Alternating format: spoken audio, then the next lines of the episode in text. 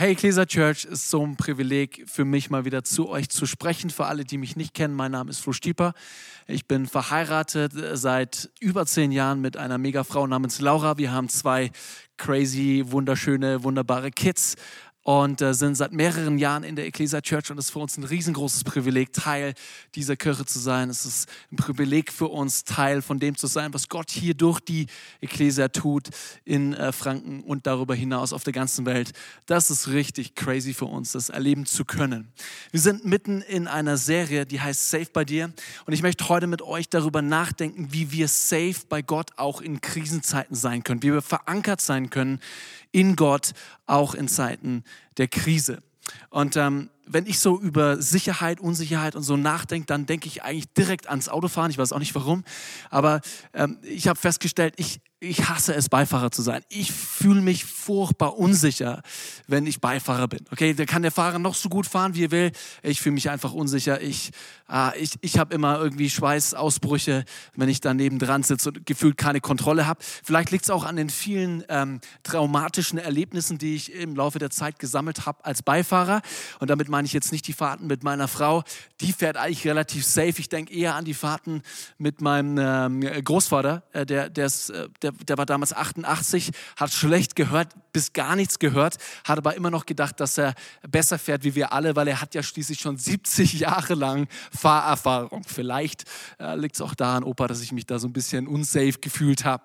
Ähm, oder ich denke an, an so ein paar Erlebnisse. Manche von euch wissen, dass ich Sänger in der Band Good Weather Forecast bin und als Band sind wir oft äh, unterwegs im, im, im Ausland und spielen auf Festivals. Und diese Festivals werden ja immer von jungen Menschen veranstaltet und noch jüngere Menschen helfen auf diesen Festivals.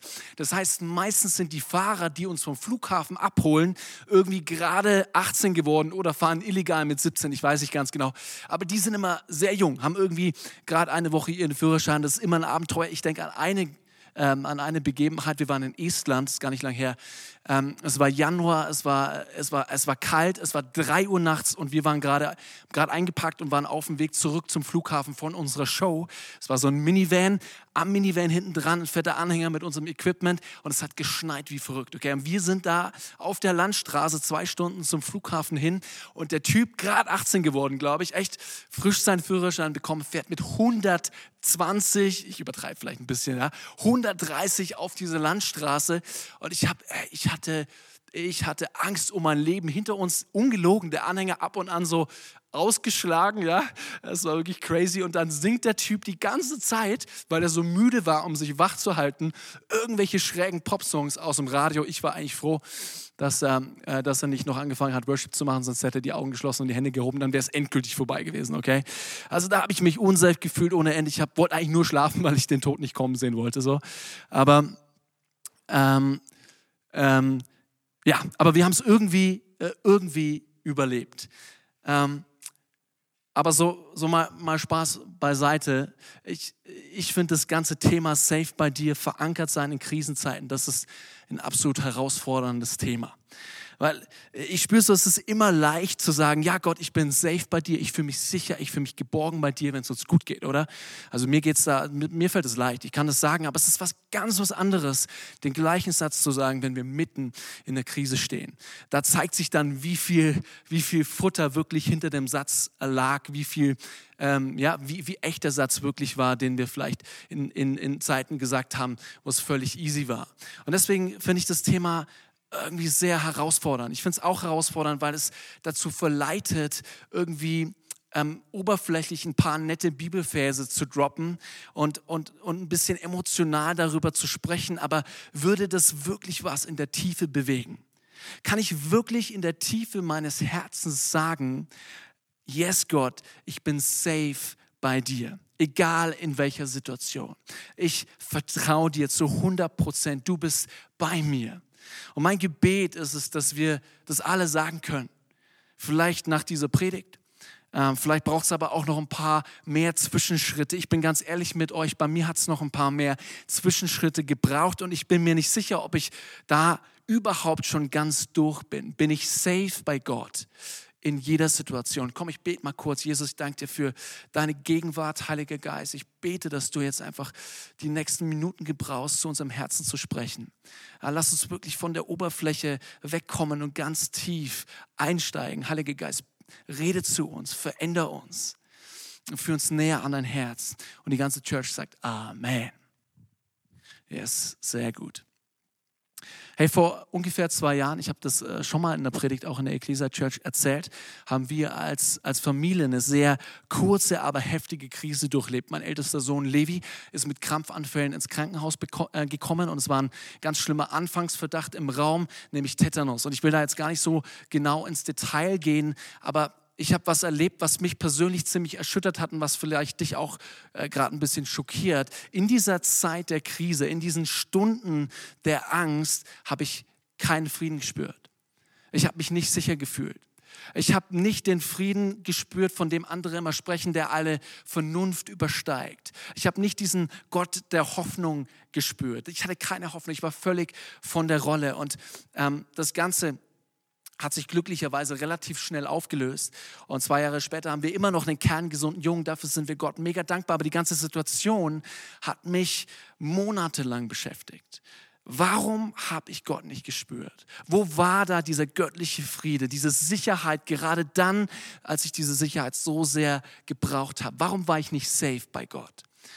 Und ich habe mich gemeinsam mit Gott auf die Suche nach Antworten begeben. Und genau da will ich dich heute so ein bisschen mit reinnehmen, weil es einfach so gut zum Thema passt. Ja, es ist das Thema Safe bei dir, safe bei Gott, auch in Krisenzeiten. Und ich will mit euch in aller Kürze über vier Punkte sprechen. Vier Punkte, die uns helfen, auch in Krisenzeiten safe bei Gott zu sein.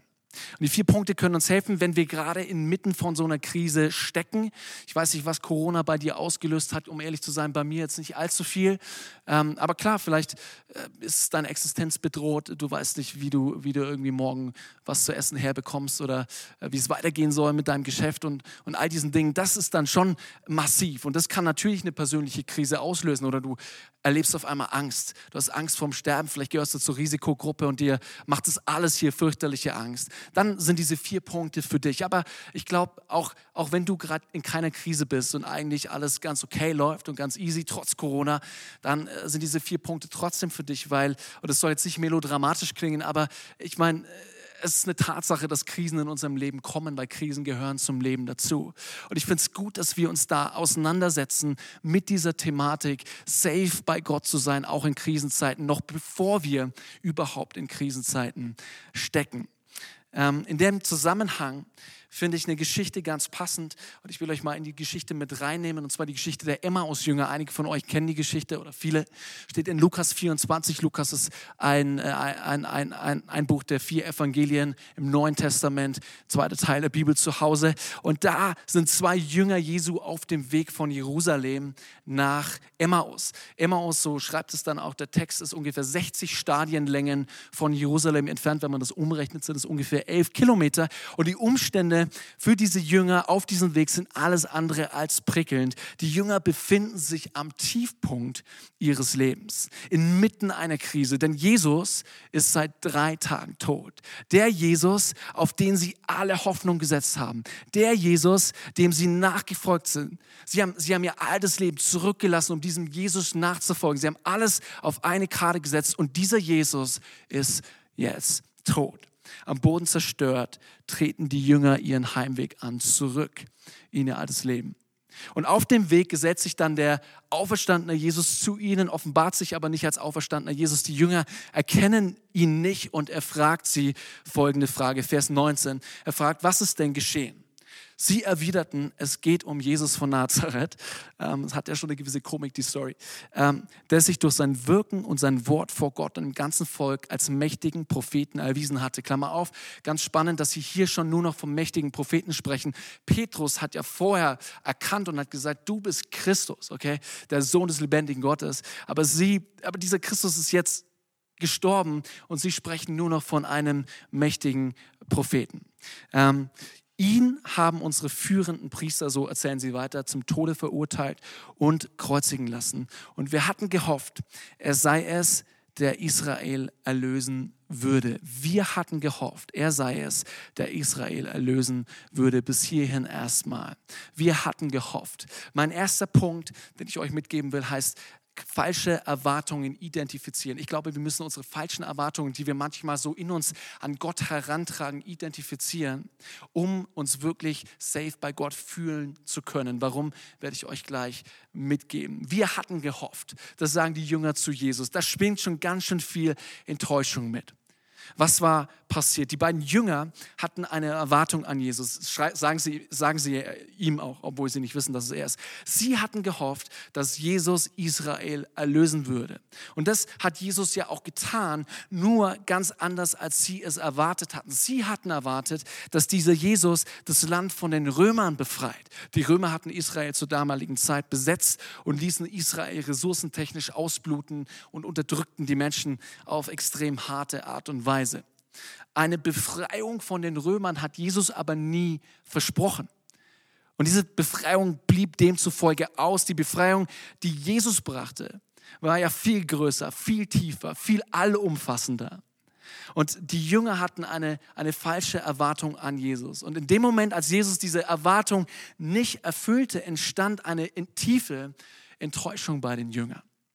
Die Jünger waren enttäuscht von Jesus und diese Enttäuschung wurde zu einem massiven Störfaktor in der Beziehung der Jünger zu Jesus. Sie war so groß, dass sie das, was eigentlich abging, was sich da eigentlich vor ihren Augen historisches abgespielt hat, gar nicht mehr verstehen konnten, gar nicht mehr sehen konnten. Sie war so groß, dass sie bereit waren, diese Beziehung aufzugeben und zurückzukehren zu ihrem alten Leben. Nach Emmaus. Hey, falsche Erwartungen führen zu Enttäuschung. Und Enttäuschung kann zu einem Störfaktor in, in, in, in unserer Gottesbeziehung werden. Und diese Störung kann verhindern, dass wir uns safe bei Gott fühlen. Dass wir uns dass, dass wir uns sicher fühlen, auch in Krisenzeiten bei Gott. Dass wir diesen übernatürlichen Frieden und seine Hoffnung erleben können, weil diese Enttäuschung so groß in uns wird, dass, dass, dass Kommunikation mit ihm gar nicht mehr möglich ist. Und, und dass, dass da das Wirken des Heiligen Geistes gar keinen Raum mehr in unserem Herzen hat, weil diese Enttäuschung um sich greift in unserem Herzen. Und ich habe herausgefunden, dass ich genauso eine falsche Erwartung an Gott herangetragen habe. Ganz unbewusst, weil wenn ich irgendwie ähm, rational darüber nachdenke, ist es mir irgendwie klar, aber trotzdem war das unbewusst in mir drin. Ich habe erwartet, dass mich Gott vor Leid schützt, dass, er mir, dass es mir und meiner Familie immer gut gehen wird. Aber das hat Jesus ja nie versprochen, oder? Ich meine, ganz im Gegenteil. Jesus sagt in, in, in Johannes 16, Vers 33, sagt er, in der Welt, da habt ihr Angst. Hey, in der Welt, da geht es drunter und drüber da gibt es Leid, da gibt es Schmerz. Und es macht auch für uns Christen keinen Halt. Das ist eine, eine, eine, falsche Erwartung, die bei mir zu einer tiefen Enttäuschung geführt hat, einer Distanzierung von Gott. Und das ist das, was falsche Erwartungen tun. Sie führen zu Enttäuschung. Und Enttäuschung kann zum Störfaktor für unsere Gottesbeziehung werden.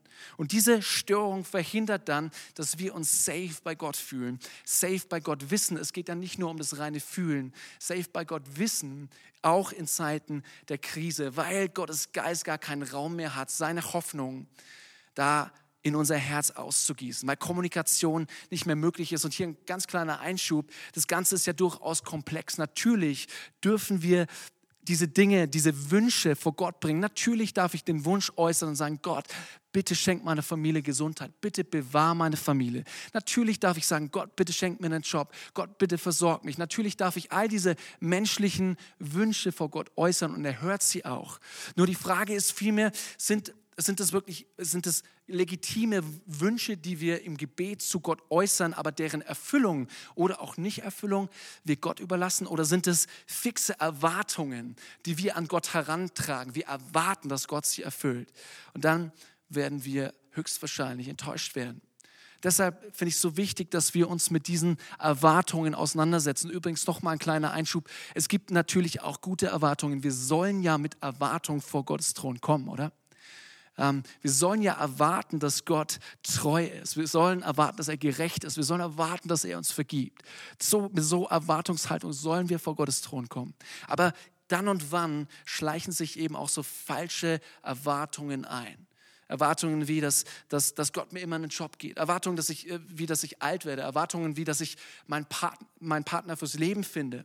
Erwartungen, dass ich, dass ich, dass ich nie, nie krank werde, dass ich reich werde. Ich weiß nicht, welche Erwartungen sich da einschleichen. Und nochmal, es sind legitime Wünsche, die wir äußern dürfen.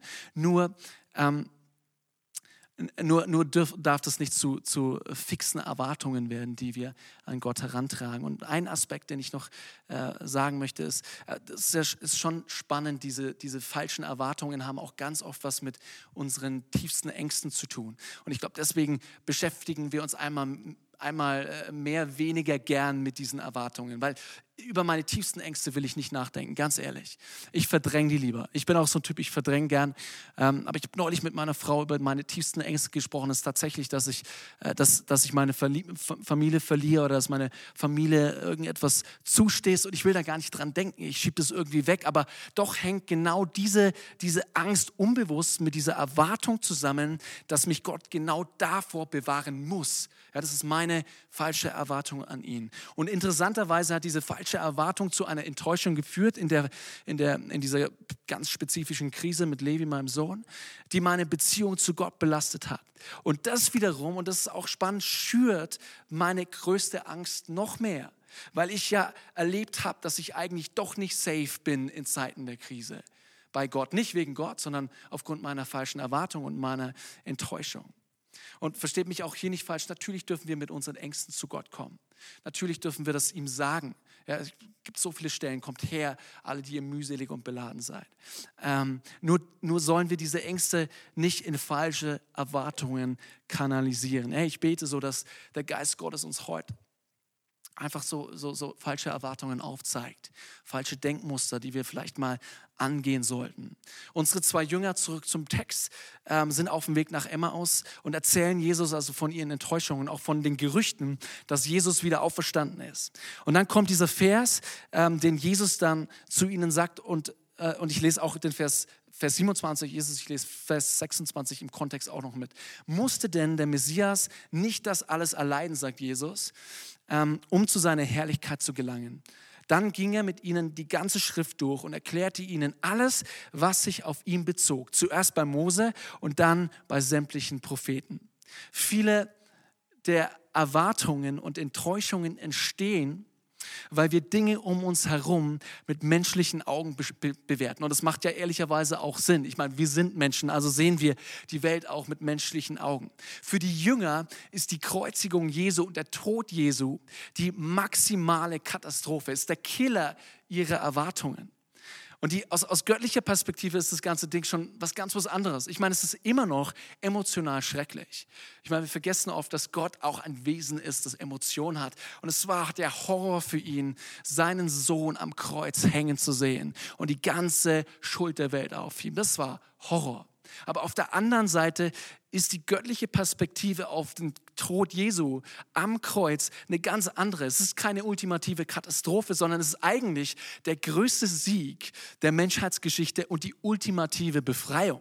Das ist crazy, oder? Zwei äh, oder ein, ein, ein Ereignis, das gleiche Ereignis, aber zwei völlig unterschiedliche Bewertungen. Ähm, Jesus, und, und das finde ich so cool, dass Jesus sagt, komm, Jungs, ich gehe mit euch ein paar Schritte und ich erkläre euch, ich erkläre euch die wahren Hintergründe. Ich erkläre euch, was wirklich abging. Ihr habt es vor lauter Enttäuschung nicht wahrgenommen, aber ich erkläre es euch mal.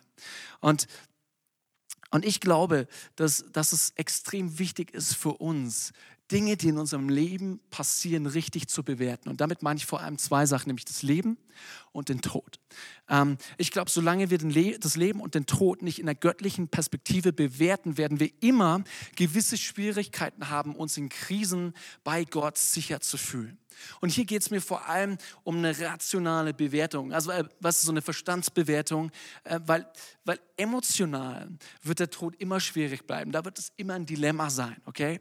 Aber ich, ich glaube, es ist einfach wichtig, dass wir uns damit mal auseinander, auseinandersetzen. Unsere westliche Gesellschaft hat seit der Aufklärung, seit der, Epoche der Aufklärung eigentlich begonnen, Leben, Tod und Ewigkeit neu zu bewerten. Und wir leben jetzt in der Postmodernen und, und wir tendieren dazu, das Leben überzubewerten. Und das hat auch verschiedene Gründe. Der eine Grund ist, das Leben heutzutage war nie besser als, also es war noch nie schöner zu leben. Es war noch nie bequemer, es war noch nie einfacher, es war noch nie besser in der westlichen Welt ähm, zu leben als heute. Und das macht das Leben von uns heutzutage so lebenswert. Übrigens können wir da auch extrem dankbar sein, dass über die letzten Jahrzehnte und Jahrhunderte so viel besser geworden ist. Medizinische Versorgung, Bildung, Kinderarmut, all diese Dinge haben ab, haben zu, sind besser geworden. Und das ist ja eigentlich eine, eine gute Sache, aber in dem Moment wird das Leben so so bequem und so schön, dass das Leben an sich einen ganz, ganz hohen Wert kommt. Und hinzu kommt noch eine spannende Entwicklung, nämlich parallel dazu haben wir das Leben nach dem Tod, die Ewigkeit eher unterbetont, eher abgewertet und eigentlich mehr so, ja, ich weiß nicht, als Märchen abgetan und dem letzten Rest verwirrter Christen zugeschrieben. Und, und, und, und, und das ist natürlich spannend, weil das wiederum wirkt sich auch wieder aufs Leben aus, weil wenn ich keine Ewigkeitsperspektive habe, dann bleibt ja das Leben das Einzige, was ich wirklich habe. Das ist die einzige Perspektive, die ich habe. Und das hat wiederum Konsequenzen für den Tod, weil der Tod wird zum fatalen, schlimmsten Ereignis, das man sich überhaupt vorstellen kann, weil es beendet ja das Einzige, was wir haben, nämlich das Leben. Das heißt, wir tendieren dazu, das Leben überzubewerten, den Himmel, die Ewigkeit, das Leben nach dem Tod unterzubewerten und dadurch be bewerten wir den Tod falsch. Spannend. Und, und, und diese falsche Bewertung ist, ist ein Nährboden für Ängste und falsche Erwartungen, die unsere Beziehung zu Gott stören und verhindern, dass wir uns sicher fühlen bei Gott oder auch eben sicher wissen. Es geht, wie gesagt, nicht nur um diesen emotionalen Zustand. Sicher wissen und fühlen auch in Krisenzeiten. Und ich finde es spannend, weil Gott bewertet diese Dinge komplett anders. Ja, ähm, ich hoffe, es ist nicht zu theoretisch für euch, aber ich glaube, da müssen wir uns mal reindenken und es in der Tiefe verstehen. Und es wird uns helfen, uns sicher zu fühlen und zu wissen bei Gott. Ähm, und, und ich will euch da so mal mit reinnehmen, wie bewertet Gott denn das Leben? Was sagt Gott zum menschlichen Leben? Und ich habe ein paar Punkte aufgeschrieben. Das erste, was er sagt, ist, das irdische Leben ist wertvoll. Okay? Er selber ist der Schöpfer des irdischen Lebens. Er haucht uns Leben ein. Er haucht Adam das Leben ein in Mose. Und in anderen Stellen, zum Beispiel Jeremia 1, Vers 5, lesen wir, er kreiert uns, er formt uns im Mutterleib. Hey, das irdische Leben ist ein göttliches Geschenk. Und mit diesem göttlichen Geschenk sollten wir sehr, sehr sorgsam umgehen. Es ist ein wertvolles Gut, das Gott uns da anvertraut vertraut. Ähm, und auf der anderen Seite, das wäre mein zweiter Punkt, was Gott über, über das Leben denkt, ähm, sagt Gott auch, das Leben, das irdische Leben enthält Mühe, enthält Schmerz und enthält Leid. Ähm, und es ist eine Folge im Prinzip auf äh, Folge der Entscheidung, die die Menschen ganz am Anfang dieser Welt getroffen haben, nämlich als sie gesagt haben, nee, ich will eigentlich kein Leben in der Gegenwart Gottes führen, sondern ich entscheide mich eigentlich gegen Gott, ich entscheide mich gegen ein Leben in seiner Gegenwart. Ähm, können wir nachlesen, Anfang, Anfang, ähm, Anfang der Bibel. Und ist auch genau das, was, was Jesus ja in, in Johannes 16, Vers 33, 33 sagt. Er sagt, in der Welt, da habt ihr Angst, ich habe es gerade schon mal gelesen. Hey, in dieser von Gott getrennten Welt, da gibt es Schmerz, da gibt es Leid, das gehört zum Leben dazu. Es ist eine Konsequenz und die ist jetzt im Leben mit drin. Und ich finde es spannend, weil wir oft so damit hadern, wenn Dinge passieren. Wenn, und ich ja auch. Wenn, wenn auf einmal Leid kommt, dann sind wir völlig überrascht und hadern und richten unseren Blick hoch und sagen, Gott, warum? Aber es ist ja eigentlich, wenn wir es mal so aus göttlicher Perspektive sehen, es gehört zum Leben dazu. Es ist die Konsequenz, die wir tragen müssen. Es ist einmal entschieden worden und jetzt, jetzt ist es so. Und unsere Hoffnung liegt ja nicht darin, dass dass, dass dieses Leid und dieser Schmerz vor uns Halt macht und Gott uns vor diesem Leid bewahrt. Das wäre ja wieder eine falsche Erwartung. Nein, unsere Hoffnung liegt doch vielmehr darin, dass Gott uns in diesem Leid begleitet, dass er mit uns ist im Leid. Denn der Vers ähm, Johannes 16, Vers 33 hört da ja nicht auf. Jesus sagt, ähm, in der Welt, da habt ihr Angst, doch seid getrost. Ich habe die Welt überwunden. Ich bin bei euch. Er verspricht uns nicht, dass es kein Leid geben wird. Das verspricht er uns nicht, weil es wird Leid geben. Aber er verspricht uns, dass er im Leid bei uns ist. Und das ist der Gamechanger. Das müssen wir auch mal rational verstehen. Hey, Gott verspricht uns kein sorgenfreies Leben, aber verspricht uns, bei uns zu sein bis ans Ende der Welt, bis ans Ende der Tage, wie wir es in Matthäus 28, Vers 20 lesen. Oder dann spätestens gibt er diese Verheißung im Himmel, das, und das finde ich so stark, äh, da, da, da, heißt es in Offenbarung 21, Vers 4, Gott wird abwischen alle Tränen von ihren Augen und der Tod wird nicht mehr sein, noch Leid, noch Geschrei, noch Schmerz wird mehr sein. Und der Himmel ist ein gutes Stichwort, weil das ist der dritte Punkt. Ähm, wie, wie Gott so das Leben aus seiner Sicht sieht. Das Leben ist nichts im Vergleich zur Ewigkeit. Ich glaube, das vergessen wir manchmal. Aber Gott reduziert uns nicht auf unser irdisches Leben. Wir sind Geschöpfe mit einer Ewigkeitsdimension. Wir sind sein Ebenbild und Gott ist ein ewiges Geschöpf. Und man sieht es überall in der Bibel, dass es diese Ewigkeitsperspektive, diese Dimension und Hoffnung auf die Ewigkeit gibt. Jesus spricht davon. Er sagt, in meinem, in meinem, im, im Haus meines Vaters gibt es viele Wohnungen und ich gehe dorthin, um diese Wohnungen vorzubereiten. Wir sind bestimmt,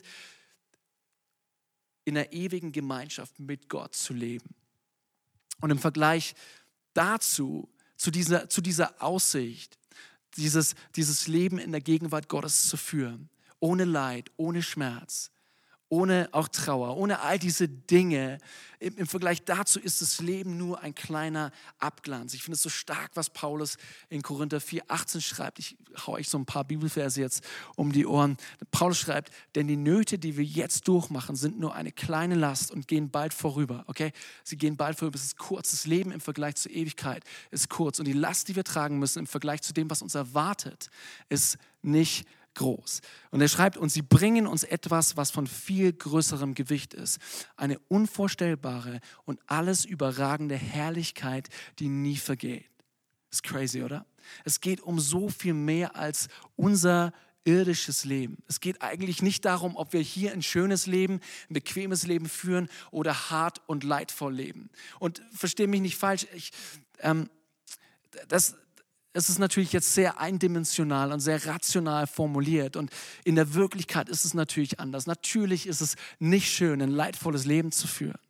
Natürlich wünscht man sich das nicht. Natürlich struggelt man damit. Aber ich glaube, wir müssen das mal so formulieren, um in der Tiefe zu verstehen, um was es geht. Es geht eigentlich nicht oder kaum um dieses Leben sondern es geht um die Ewigkeit. Und wir stellen hier jetzt in diesem Leben die Weichen, wie wir die Ewigkeit verbringen werden. Aber darauf kommt es eigentlich an. Darauf kommt es eigentlich an.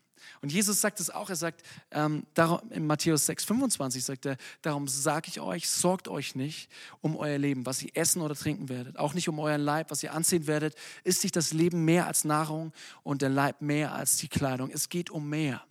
Und lass uns das Leben nicht überbewerten. Ich glaube, und das ist gar nicht so einfach, weil die ganze Gesellschaft um uns herum bewertet das Leben über, weil es das Einzige ist, was sie haben. Und ich kann es verstehen. Hey, wenn ich keine Ewigkeitsperspektive habe, dann klammer ich an das Leben. Dann versuche ich so viel in dieses Leben reinzupacken und es zu überladen, wie es nur geht. Aber das geht an der göttlichen Dimension von Leben vorbei und es ist, ist ein, ein ich meine, da sind Enttäuschungen vorprogrammiert das wird, da, da werden wir enttäuscht, wenn wir solche Erwartungen an Gott herantragen. Und der letzte Punkt finde ich spannend war übers Leben. Gott sagt auch, wir sollen das Leben genießen. Es ist nicht so, dass wir nur ein, ein, ein Leben führen sollen, das nur auf der Ewigkeit ausgerichtet ist und wir uns sämtlicher Freuden der Erde entsagen. Darum geht es Gott nicht. In Prediger, spannend, dass es in Prediger geschrieben ist, sagt der Prediger zum Schluss, ähm, kam, äh, so kam ich zu dem Schluss, dass es für den Menschen nichts Besseres gibt, als fröhlich zu sein, das Leben zu genießen. Spannend, weil der Prediger ja äh, eigentlich eher ein depressiver Typ ist. So, ich meine, er fängt den Prediger an mit Nichtigkeit und Nichtigkeit. Alles ist schwer. Er sagt, alles ist eigentlich, äh, das Leben ist kurz und alles hält nicht, es lohnt sich eigentlich nicht. Und trotzdem kommt er zu diesem Schluss. Hey, wenn du die Möglichkeit hast, dann sorg dich nicht zu sehr. Dann mach dich nicht verrückt bewerte das Leben nicht zu hoch, sondern genieße das Leben, wenn du die Möglichkeit dazu hast. Ich glaube, wir müssen unser Leben neu bewerten. Wir dürfen im Hier und Jetzt leben. Wir dürfen das Leben genießen, aber wir sollen die, sollten die Ewigkeit nie aus den Augen verlieren. Ich weiß nicht, wie es euch geht. Ich verliere die Ewigkeit oft aus, aus den Augen. Und, und, und in dem Moment, wenn wir diese Ewigkeitsperspektive haben, beginnen wir das Leben richtig einzuordnen. Das Beste kommt noch. Und da bin ich eigentlich schon beim, beim dritten Punkt, nämlich den Tod ähm, wir, wir, wir müssen nicht nur das Leben richtig bewerten, sondern auch den Tod richtig bewerten. Für uns ist ja der Tod, das habe ich gerade schon gesagt, die fatalste Worst-Case-Katastrophe, die es irgendwie geben kann. Und es ist ja auch verständlich. Aber auf der anderen Seite finde ich das schon spannend, weil es irgendwie nicht zusammenpasst mit den Versen, die ich in der Bibel lese. Und ich bin da selber in einem, in einem, in einem Spannungsfeld. Okay? Paulus schreibt nämlich, denn Christus ist mein Leben. Das ist schon mal nice, oder? Ich meine, der hat das Leben mal definiert. Christus ist mein Leben. Und das Sterben für mich nur Gewinn. Weil ich aber mehr für Christus erreichen kann, wenn ich am Leben bleibe, weiß ich nicht, was ich mir wünschen soll. Ich bin hin und her gerissen. Und jetzt kommt, er sagt, am liebsten würde ich jetzt schon sterben, um bei Christus zu sein. Das wäre das Allerbeste. Philippa 1, Verse 21 bis 23. Wie krass. Hey, ich meine, Paulus definiert, um was es wirklich geht. Es geht um Christus und es geht um die Gemeinschaft mit diesem Christus, die über den Tod hinaus durch Christus möglich ist, die ja sogar über den Tod Tod hinaus erst wirklich in der ganzen Fülle möglich sein wird, weil wir die Ewigkeit uneingeschränkt mit Jesus verbringen können. Das ist crazy. Und in dem Moment, und das finde ich so abgefahren, ist es für Paulus, eben der Tod ist für Paulus keine fatale Katastrophe mehr. Ähm, das ist nicht das Schlimmste, was er sich vorstellen kann, sondern tatsächlich ist es ja eigentlich das Beste, was er sich vorstellen kann. Er sagt, am liebsten würde ich jetzt schon sterben, das wäre das Allerbeste, ganz bei Jesus sein. Was für eine Perspektive, crazy, oder? Ähm, was für eine Perspektive auf den Tod. Und vielleicht gehst du gerade durch eine Krise, vielleicht hast du Angst vor dem Tod, vielleicht bist du gerade konfrontiert mit dem Verlust von einem Angehörigen oder äh, einem Freund. Ähm, vielleicht rüttelt es dich, bewegt da sich gerade ganz viel in dir. Ich glaube, dass diese Perspektive dir helfen kann. Und ich wollte sie bewusst mal so rational aussprechen, weil, wie schon gesagt, in der Realität ist es nicht ganz so einfach. Weil der Tod ist immer noch der Tod und äh, er hat immer noch Macht und da spielen immer noch Emotionen rein. Es ist immer noch schmerzhaft. Aber aus, aus, aus der Göttlichkeitsperspektive, aus dieser Ewigkeitsperspektive verliert der Tod eigentlich seinen Schrecken. Und dazu passt auch der Vers von Paulus, den eigentlich die meisten kennen. Er sagt, wenn aber diese vergängliche und sterbliche, dieser vergängliche und sterbliche Körper unvergänglich und unsterblich geworden ist, dann erfüllt sich, was die Heilige Schrift vorausgesagt äh, hat. Das Leben hat den Tod überwunden. Tod, wo ist dein Sieg? Tod, wo bleibt nun deine Macht. Andere Übersetzung sagt, Tod, wo ist dein Stachel? Ähm, und ich, ich, weiß nicht, wie es dir geht, wenn du diese Verse hörst, aber ich, ich, ich denke, hey, je mehr ich darüber nachdenke, ich will das auch mal rational erfassen und verstehen will, darüber nachdenken, ähm, dann ist es schon eine hoffnungsvolle Perspektive, die wir haben. Der Tod ist eigentlich erst der Anfang. Danach beginnt die Ewigkeit, danach beginnt diese, diese Gemeinschaft mit Jesus. Das ist doch ein Ausblick, das ist crazy. Und wenn ich, wenn ich, wenn ich anfange, diesen Tod und auch das Leben richtig einzuordnen und zu bewerten, dann, dann wird mir das enorm helfen, mich in jeder Situation und Lage sicher zu fühlen.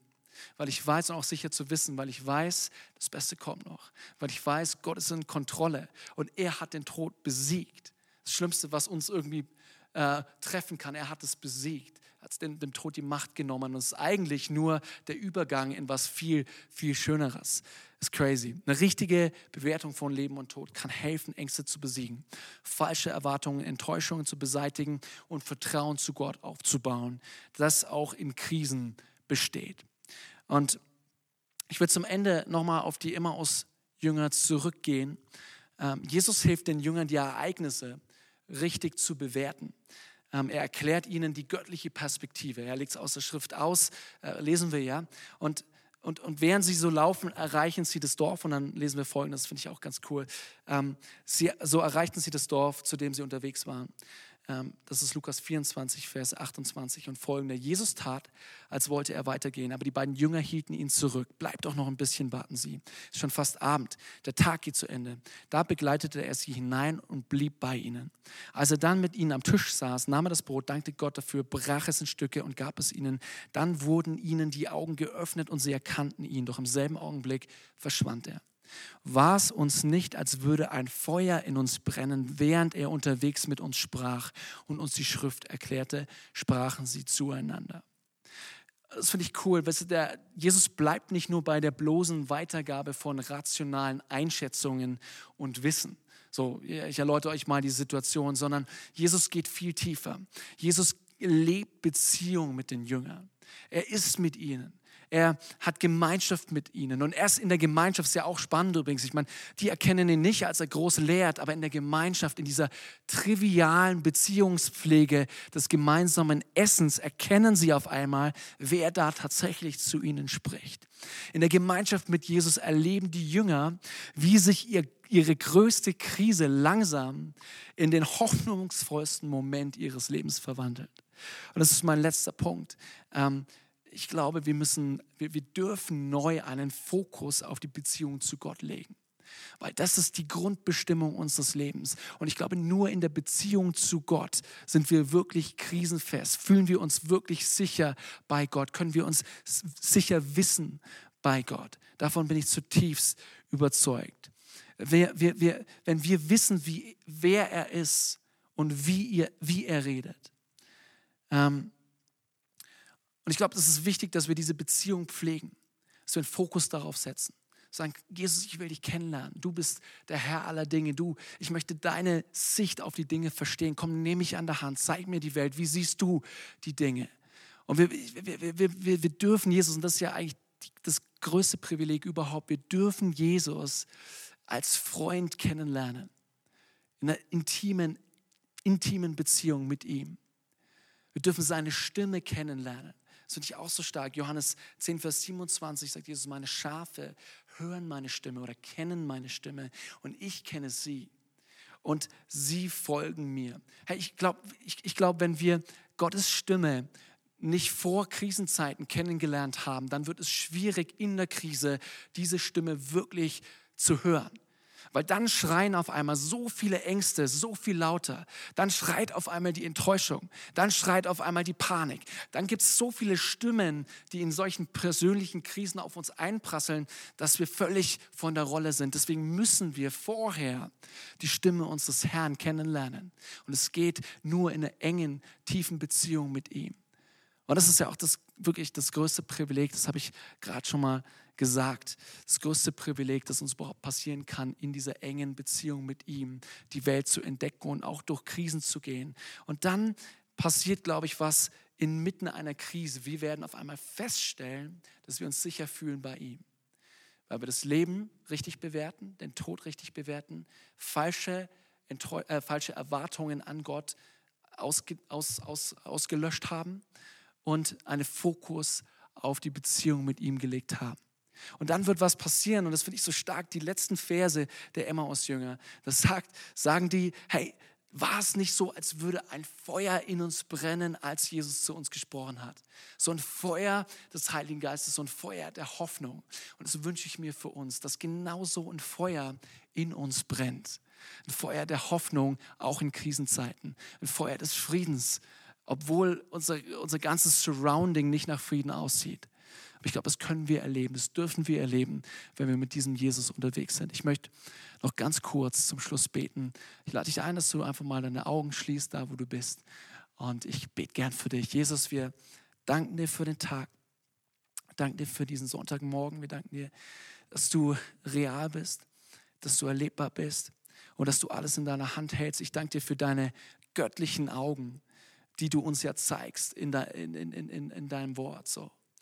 Danke, dass du uns damit reinnimmst in deine Perspektive. Und ich bete, Heiliger Geist, dass du diese Perspektive in uns ähm, ja wirklich äh, zum, zum, zum Leben erwächst, dass wir mehr und mehr aus deinen Augen unser Leben betrachten. Und dass wir wirklich erleben, dass wir aus tiefstem Herzen sagen können, ich bin, ich bin safe bei dir, Jesus. Auch in Krisenzeiten bist du bei mir. Und ich segne euch im Namen des Vaters, des Sohnes und des Heiligen Geistes. Ich segne euch mit Frieden. Ich segne euch mit Hoffnung in jeder Krisenzeit und in jeder guten Zeit. Mit Gemeinschaft des Heiligen Geistes. Amen.